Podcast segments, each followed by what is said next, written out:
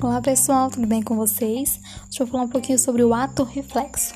Bom, o ato reflexo vão ser movimentos rápidos, involuntários que a gente pode fazer no nosso dia a dia.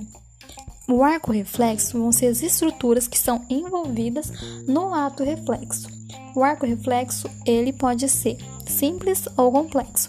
Vou começar pelo complexo, pelo que ele tem mais um pouquinho de mais faces. Bom, nós temos um órgão receptor, que pode ser nossa pele, que vai ser o nosso maior órgão. Ele vai ser o receptor sensorial.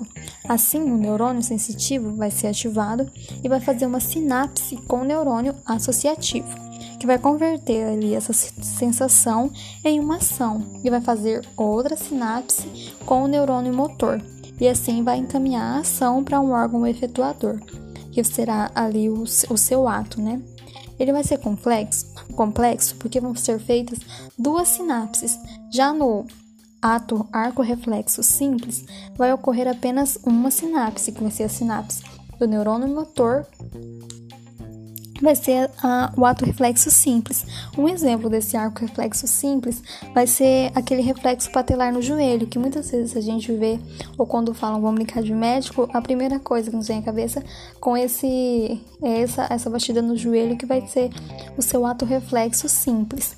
E o ato reflexo, algum exemplo né, de ato reflexo complexo, vão ser ali muitos músculos respondendo a um estímulo.